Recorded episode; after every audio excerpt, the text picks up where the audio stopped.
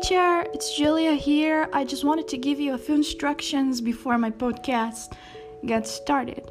Every time you hear a pause, you can switch the slide. Thank you for your attention, and now let's get to know Curitiba.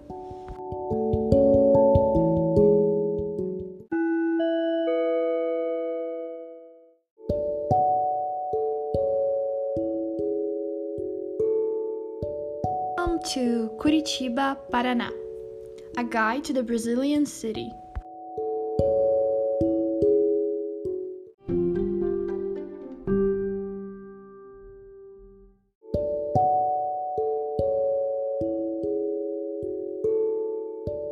Why visit Curitiba?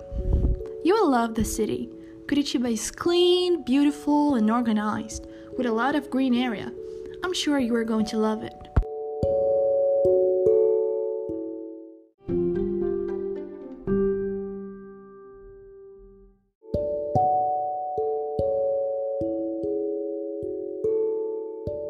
It's a family trip. You need to get to know the parks.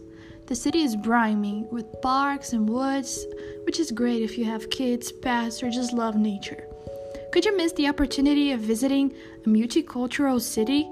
Curitiba is filled with a lot of cultures like the Polish, the Dutch, and even the Arabic. Let's not forget the Brazilian as well.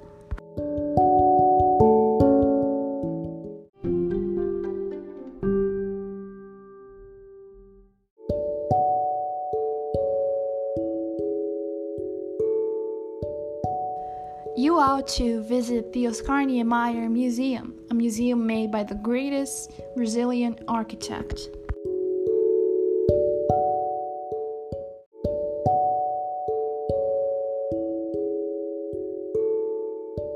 Niemeyer was an architect considered to be one of the key figures in the development of modern architecture.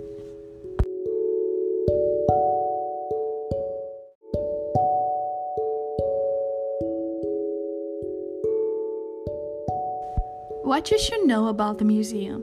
It is considered the largest museum in Latin America with a 35,000 square meters of built area and more than 17,000 meters of exhibition area.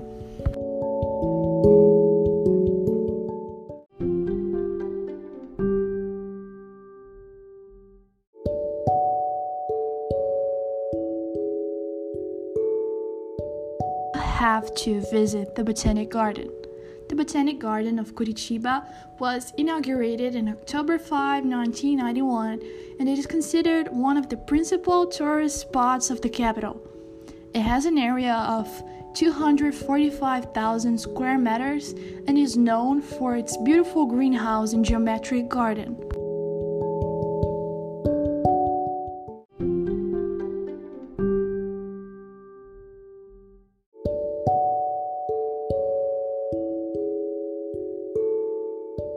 Shall visit the de Arame as well. It's one of the most famous architecture buildings in the city and it's placed in a beautiful green area.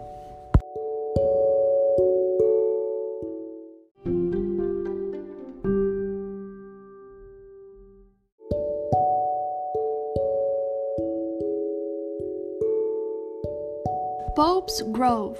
I'm sure you will love it. You might want to include it in your itinerary.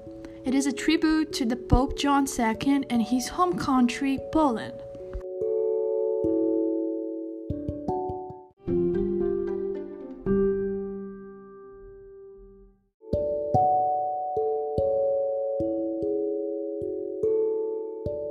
You may like the Contemporary Art Museum as well.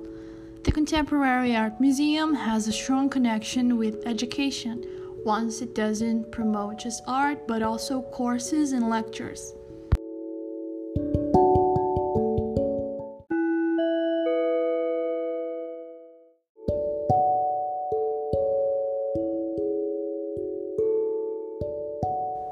Thank you so much for your time. I hope you have enjoyed my podcast and I'm looking forward to see you around. I hope you get to visit Curitiba one day.